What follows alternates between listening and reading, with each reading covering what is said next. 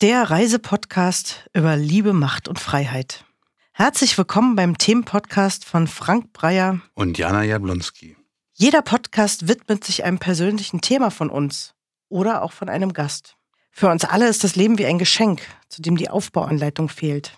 Es hält Überraschungen, Knoten, Nebel, Zitronen und Gin bereit, manchmal auch Einbahnstraßen, Regen, Sonne und Schokoladeneis. Wir alle erleben im Laufe unseres Lebens Stürme, scheinen zu ertrinken, fühlen uns groß und klein und geraten in Situationen, auf die wir nicht vorbereitet sind. Was hilft uns auf großer Fahrt ins eigene Ich? Wir begeben uns auf diese spannende Reise. Wie können wir uns selbst, andere oder auch Situationen akzeptieren? Wie können wir uns selbst und andere ermächtigen, das Leben zu meistern? Und wie können wir in unserem Miteinander die Vielfalt als Bereicherung sehen und pflegen.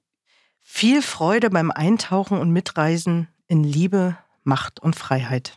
Ich freue mich wahnsinnig auf das Thema Experimente. Oder experimentieren? Wie viel Experimentieren erlauben wir uns eigentlich in unserem Leben?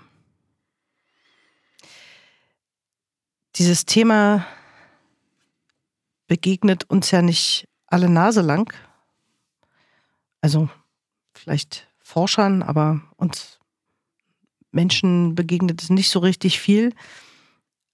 Aber das äh, Thema Experimente ist etwas, ähm, was viel Potenzial hat.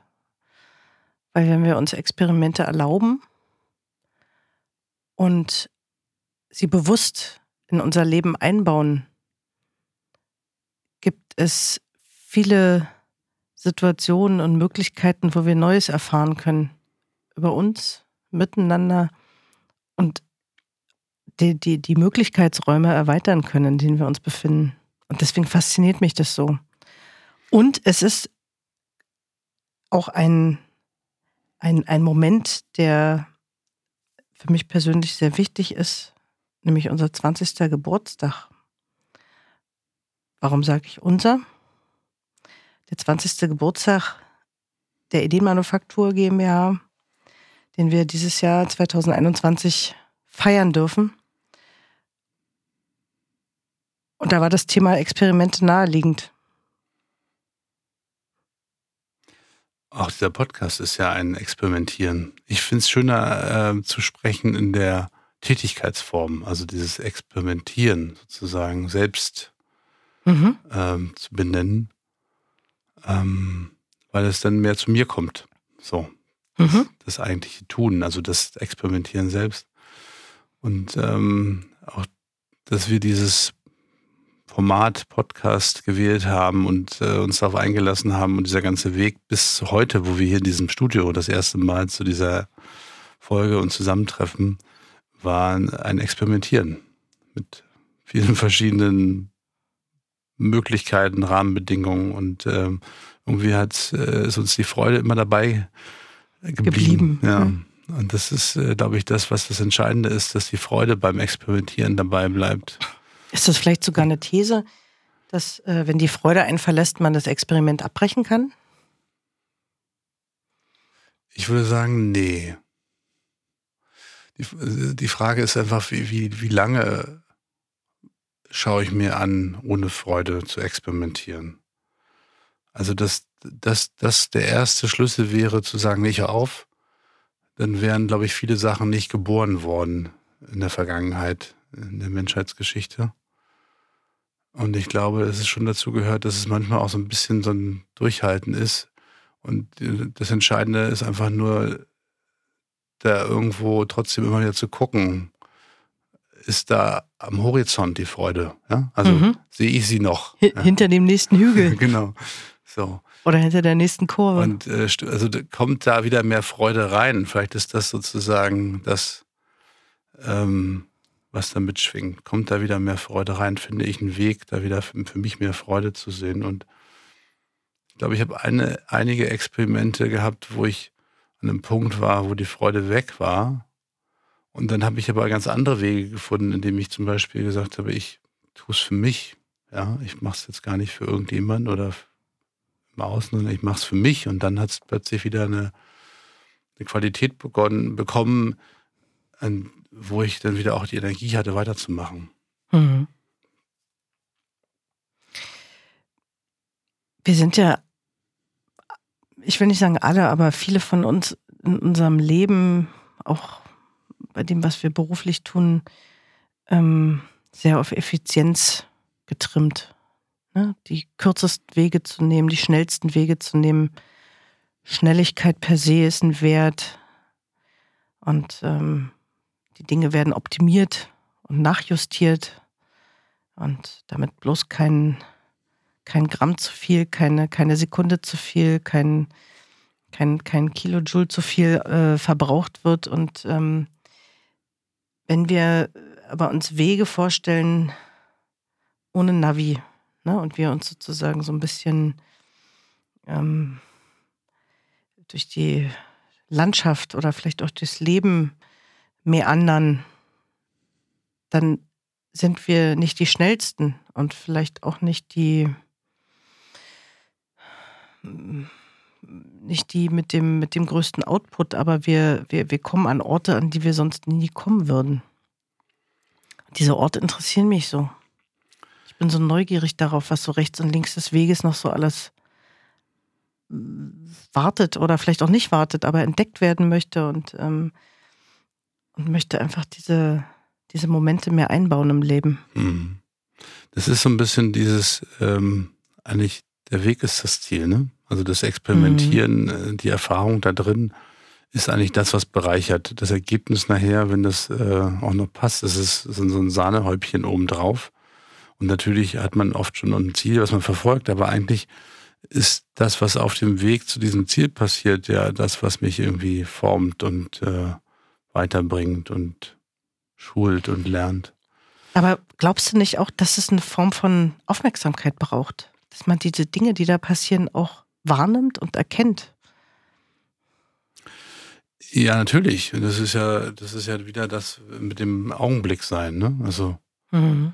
ähm, weil dann, dann steigt die Wahrscheinlichkeit, dass ich die Dinge auf dem Weg sehe. Mhm. Und, oder ich will halt nur mit dem schnell irgendwo hinkommen, dann rauscht das so vorbei.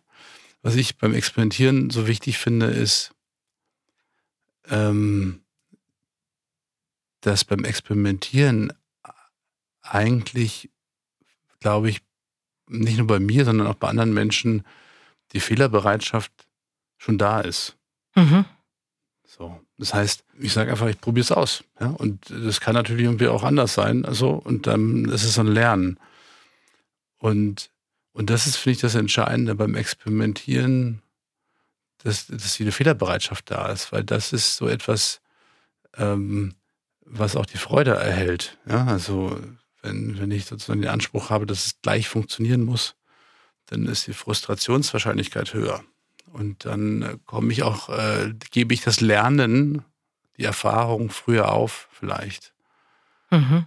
Deswegen, das ist, finde ich, so den, den wichtigsten Aspekt eigentlich bei diesem Wort experimentieren. Für mich steckt da diese Fehlerbereitschaft drin. Das ist so ein schönes Wort, Fehlerbereitschaft. Ähm, Fehler ist ja etwas, was ich immer wieder, ja, auch in den Beratungen, in den Projekten, Fehler ist so ein vergiftetes Wort. Ja, Fehler sind, Fehler müssen vermieden werden. Ähm, wer Fehler macht, äh, hat, hat nur ein, eine bestimmte Anzahl Fehler, bevor aussortiert wird. Und ähm, sich bewusst mit dem Thema Fehler auseinanderzusetzen wann überhaupt ein Fehler ein Fehler ist und für wen. Und Fehler auch bewusst mit einzuplanen, finde ich ganz zauberhaft. Ja, also Fehlerbereitschaft ist, äh, ist, eine, ist schon eine besondere Haltung. Hm. Ich finde, das Experimentieren ist eigentlich die Lernform für mich, die es braucht, die am meisten zum Leben passt weil das Leben ist komplex und du hast so viele Einflüsse auf eine Situation, dass du sozusagen eigentlich nur im Tun wirklich die Erfahrung machst, was besser funktioniert und was nicht. Mhm. Also du, dass du kannst die Dinge gar nicht alle vordenken, ja. Ähm, ich mache ja nebenbei auch manchmal so Projektsteuerung für komplexe Projekte, ja. So. Mhm. Und da sind so viele Rahmenbedingungen, die dann einfach in einem Umbau von einem Konferenzzentrum, zum Beispiel, wo ich gerade dran bin, ähm, drinstecken. Äh, die, da braucht es viele Menschen, die dann sozusagen jeweils auch ihren Input geben, damit die Fehlerwahrscheinlichkeit sinkt. Mhm. Ja, damit sozusagen nicht nachher irgendwas dasteht, wo dann alle sagen, habt ihr daran nicht gedacht? Nee, haben wir nicht. Ja, so. Ähm, und das ist etwas, was dann natürlich irgendwie auch wieder manchmal anstrengend sein kann, aber dadurch die Erfahrung der vielen Menschen, die ja, sag ich mal, in diesem Projekt zusammenkommen, die hat natürlich wieder was so, wo man dann doch. Die hilft. Die hilft, mhm. ja. So. Und, und dann ist es wichtig, dass aber viele, auch, auch für die Menschen ist dieses Projekt wieder neu. Also das heißt, auch dort ist es nicht einfach eine Wiederholung von etwas Bekanntem, sondern es hat, vieles hat noch gar keiner gemacht. Mhm. Und dann ist es auch dort wieder wichtig, dass man sagt, okay, wir probieren es einfach aus und dann gucken wir eben halt hinterher, wie es wird. Ja. Wir, wir sind ja Dienstleister ne? mhm. ne? und zu uns kommen Menschen, die denen irgendwo der Schuh drückt, ja, und die irgendwie Hilfe brauchen, Beratung brauchen, Unterstützung brauchen oder ganze Bereiche auslagern wollen. So, und ähm, die erwarten von uns als Dienstleistern immer, ähm, dass, ähm, dass die Dinge laufen, dass es eine große Routine gibt, ja, dass, dass, dass sie sich auf Qualität verlassen können und so weiter. Und in, im Laufe der 20 Jahre habe ich so viele Projekte erlebt, wo, wo das, was da gefordert wurde, in der Mischung, ja, oder, oder auch thematisch oder wie auch immer, uns oft zum ersten Mal begegnete. Und natürlich haben wir eine bestimmte Herangehensweise an Projekte. Ne? Wir, wir, wir sind sehr aufmerksam, wir hören gut zu, ähm, wir stellen viele Fragen, wir versuchen zu verstehen, wir versuchen analytisch zu sein und so weiter, aber diese ähm, Haltung oder auch die, die, die das, das Bewusstsein, dass, dass das gerade ein Experiment ist. Das, das, das gibt es oft nur unausgesprochen.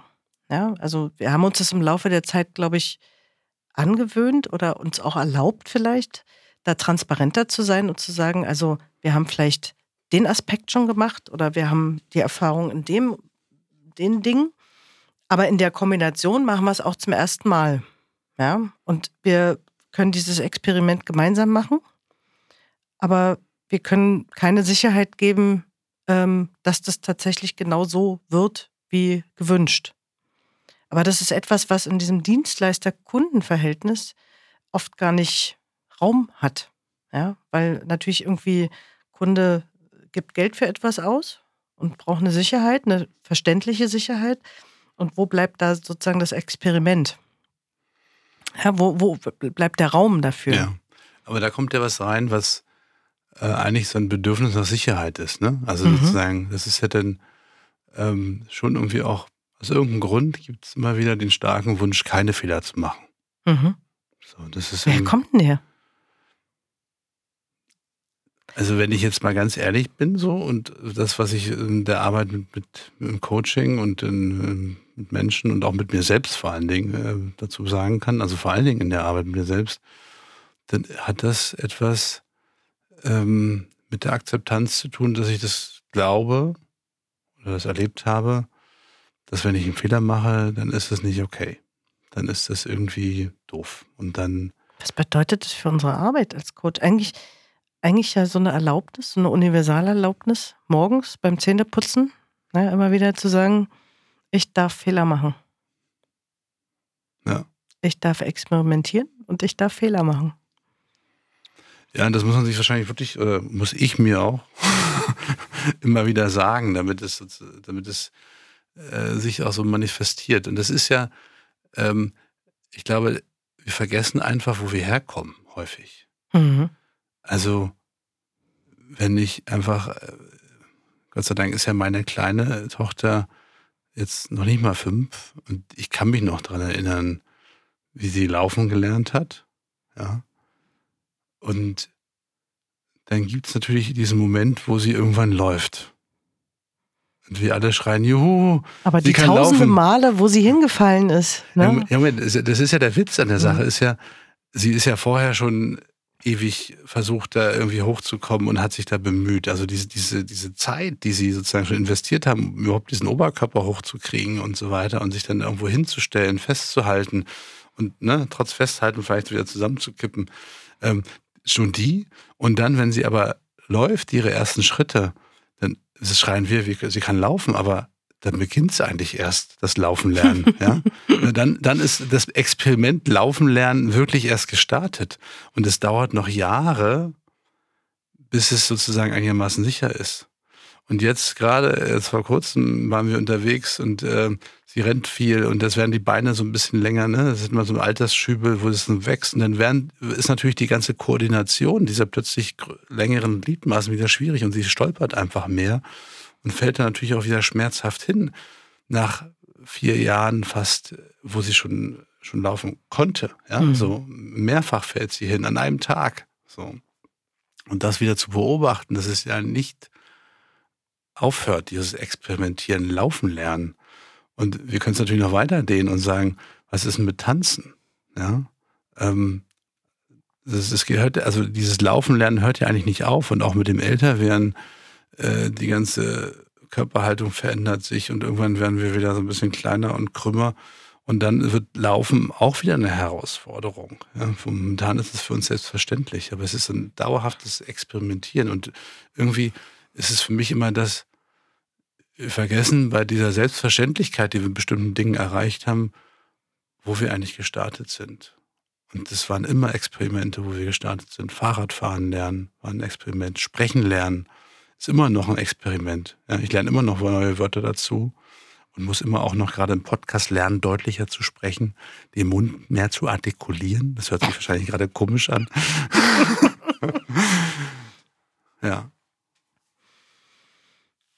Da sprichst du was sehr Wahres und ähm, diese Mühe, ja, die es eben auch gerade beim Beispiel Laufen lernen macht, die vergessen wir manchmal. Ne? Also wie viel Anläufe, wie viel wie viel Motivation. Aber sie ist beim Laufen lernen wahrscheinlich so in uns angelegt. Ja, bei vielen anderen Dingen im späteren Leben müssen wir uns daran erinnern, ja, auch an dieses Gefühl, ja, des, des unbedingt Wollens und, und der Neugier, ja, was, was da hinter im anderen Zimmer oder was, was hinter der Wiese ist oder so, wo wir unbedingt hinwollen, weil es uns fasziniert. Ja, und diese, diese Liebe zur Faszination, ja, uns das auch zu gönnen, ja, zu sagen, ähm, ja, ich habe einen Acht-Stunden-Tag vielleicht, aber ich, äh, ich hänge jetzt hier noch eine halbe Stunde ran, weil es fasziniert mich. Mhm. Ja, ich will, ich, ich, ich folge jetzt diesem Flow. Und ähm, nicht, nicht, nicht geritten zu sein von, von, von, von einem Tracking-System, was, was, ähm, was uns monitort. Ja, und, und, und am Ende guckt, wie, wie effizient wir sind. Hm. Ich würde fast behaupten, das Experimentieren ist eigentlich ein gutes Mittel, um unsere Lebendigkeit zu erhalten. Also das heißt, oh, wow. das ist, ja. das macht etwas mit uns selbst. So, also wie Kinder, wenn die ja sozusagen auf diese Art und Weise viel experimentieren und spielen. Ne? Spielen ist ja eigentlich immer wieder ein Experiment. Ähm, dass sie auf diese Art und Weise ja eigentlich ihren ganzen Tag bereichern. Und ich habe immer noch so die Erinnerung, wie ich als Kind das Gefühl hatte, dass, also, dass die Tage viel länger sind, dass das Jahr viel länger ist, dass ich sozusagen irgendwie, also als es später dann war, ja, also wo, wo dann so ein Alltag kommt, das, äh, das, das irgendwie rauscht das dann so vorbei. Und irgendwie glaube ich, dass mit diesem Experimentieren einfach die Erfahrungstiefe viel höher ist und damit auch das Gefühl, dass dieser Tag viel mehr beinhaltet hat. Hieß es aber vielleicht dann auch, wenn zum Beispiel Führungskräfte ne, einfach etwas mehr Zeit zum Experimentieren bereitstellen oder auch eine Kultur des Experimentierens etablieren, fühlen sich Teams dann vielleicht auch ein Stück weit lebendiger. Total und bestimmt. Und ich glaube, dass es es braucht vielleicht gar nicht so die Arbeitsthemen, wo das geschieht, sondern eigentlich auch der Umgang untereinander. Das heißt, Mhm.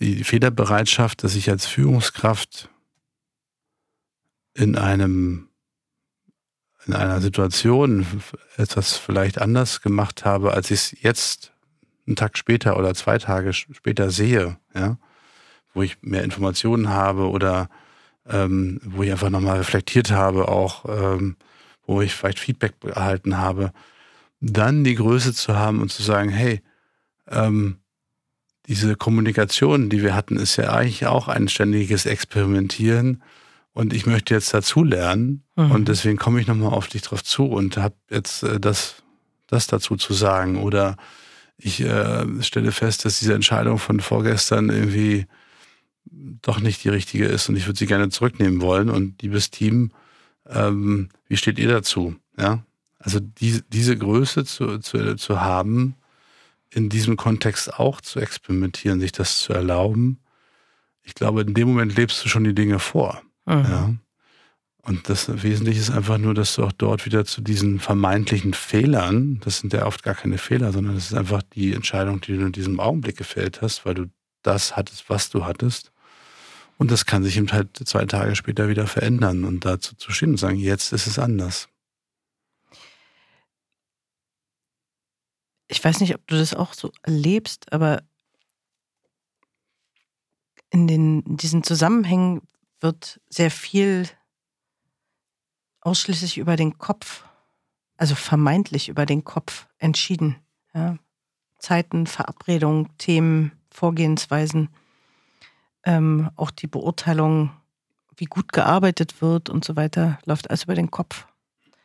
Und ähm, wenn aber immer der Rest des Körpers so ausgeblendet wird, dann erleben Menschen, glaube ich, einen Mangel. Und äh, ich erinnere mich, ähm, als ich im Rahmen eines, eines, eines Workshops ähm, ähm, über das Thema Empathie sprach, ja, und ähm, mir im Vorfeld überlegt habe, ich möchte gerne mit denen eine Übung machen, ähm, wo das Thema Empathie nochmal anders gefühlt werden kann, ja, oder wahrgenommen werden kann. Und habe mich für, für, für so einen Fertigbeton entschieden, den man sozusagen kneten kann, der dann hinterher aushärtet. Okay. Und habe erwachsene Menschen in die Situation gebracht, mit einem Klumpen Fertigbeton das Thema Empathie zu erfahren.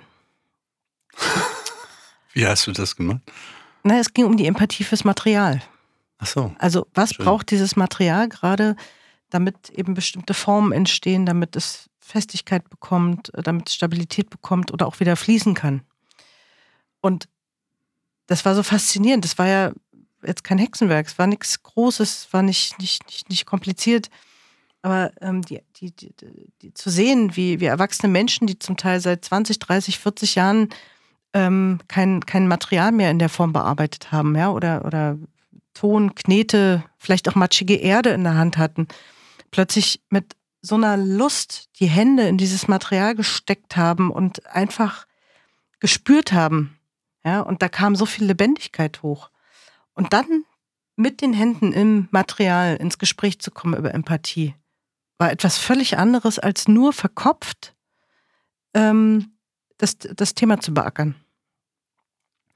Und deswegen ne, zum Thema Experimentieren.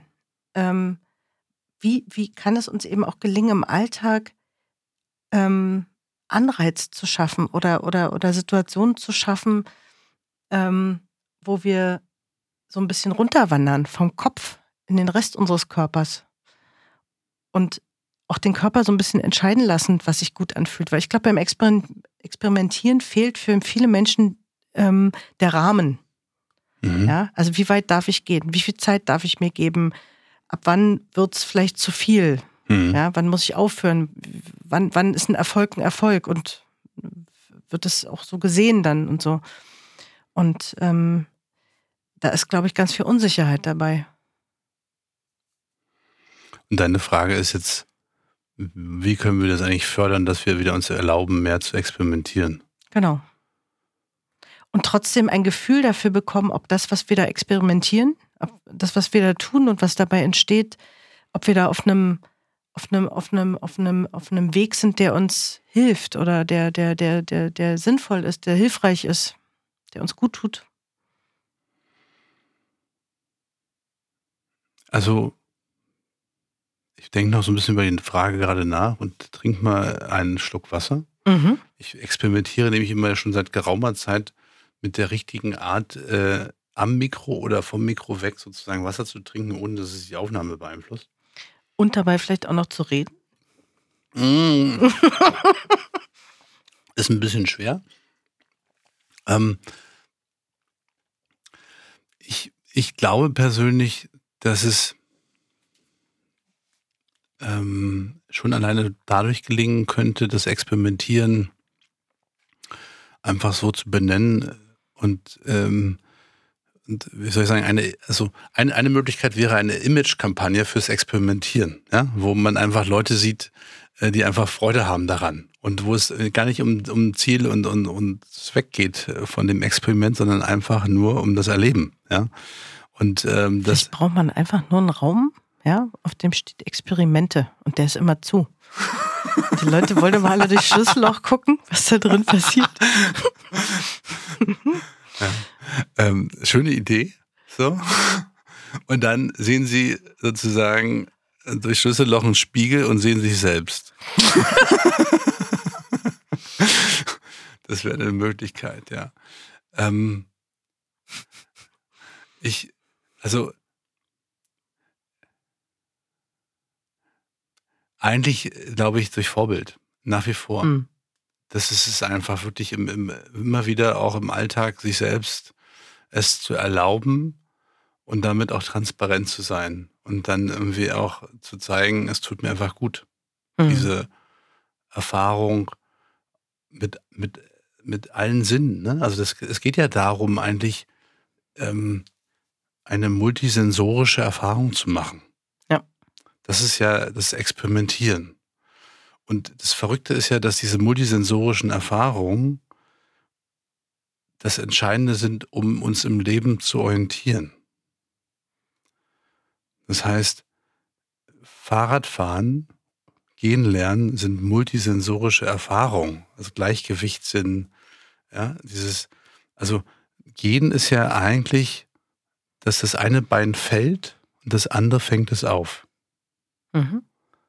Und, und diese, dieses abgestimmte Verhalten ist ja eine, eine, eine, komplexe Sensorik, die da einfach eingesetzt hat, oder die, die sozusagen trainiert wurde.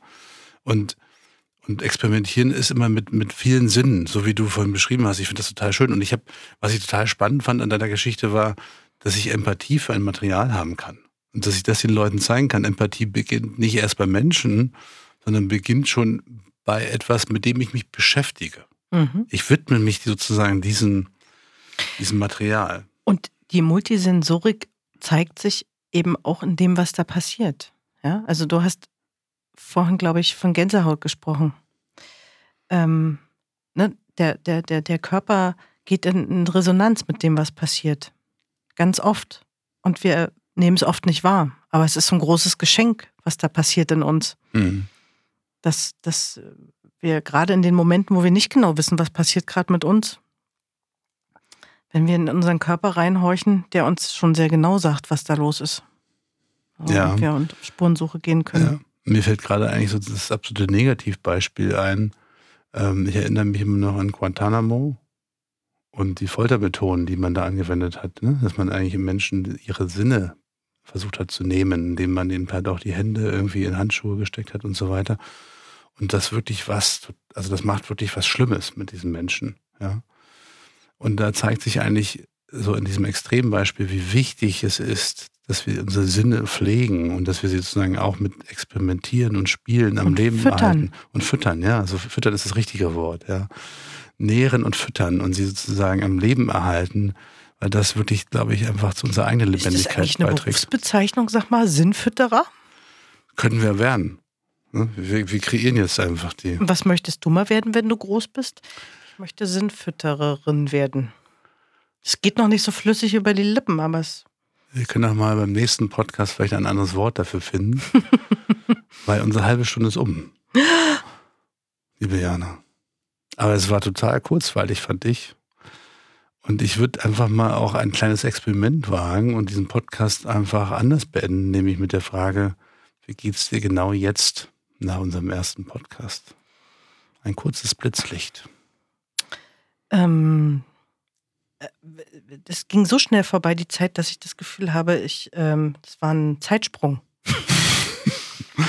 Und ähm, ich habe total Lust auf mehr. Ähm, ich fühle mich erleichtert und gleichzeitig aufgeregt, wenn ich anhöre, was wir hier gerade besprochen haben, ja. wenn ich das nochmal rekapituliere. Und ähm, ja, also mir geht es tatsächlich total gut. Ich bin voller Energie und freue mich, um ehrlich zu sein, gleich. Ich habe ein Ticket gebucht. Ich gehe gleich ins Freibad. Echt? Schön. Hm? Wie geht's denn dir? Ich bin so schön lebendig. So, also dieses Thema hat mich auch nochmal so äh, an viele Dinge erinnert und ähm, und mir so nochmal die Freude gegeben, weiterzumachen, zu experimentieren. Auch alleine schon mit diesem Podcast und äh, daraus auch ein multisensorisches Erlebnis zu machen. Und freue mich einfach wirklich äh, auf die Zukunft mit den Sachen und das ist schön. Und ähm, bin auch ganz gespannt, wenn wir gleich äh, die rote Lampe aussehen und vielleicht mal kurz reinhören können. Ich danke dir, Ihr Liliana. Lieben, vielen Dank fürs Zuhören und vielen Dank, lieber Frank. Und bis zur nächsten Folge von Reisepodcast über Liebe, Macht und Freiheit. Bis dann. Ciao. Tschüss.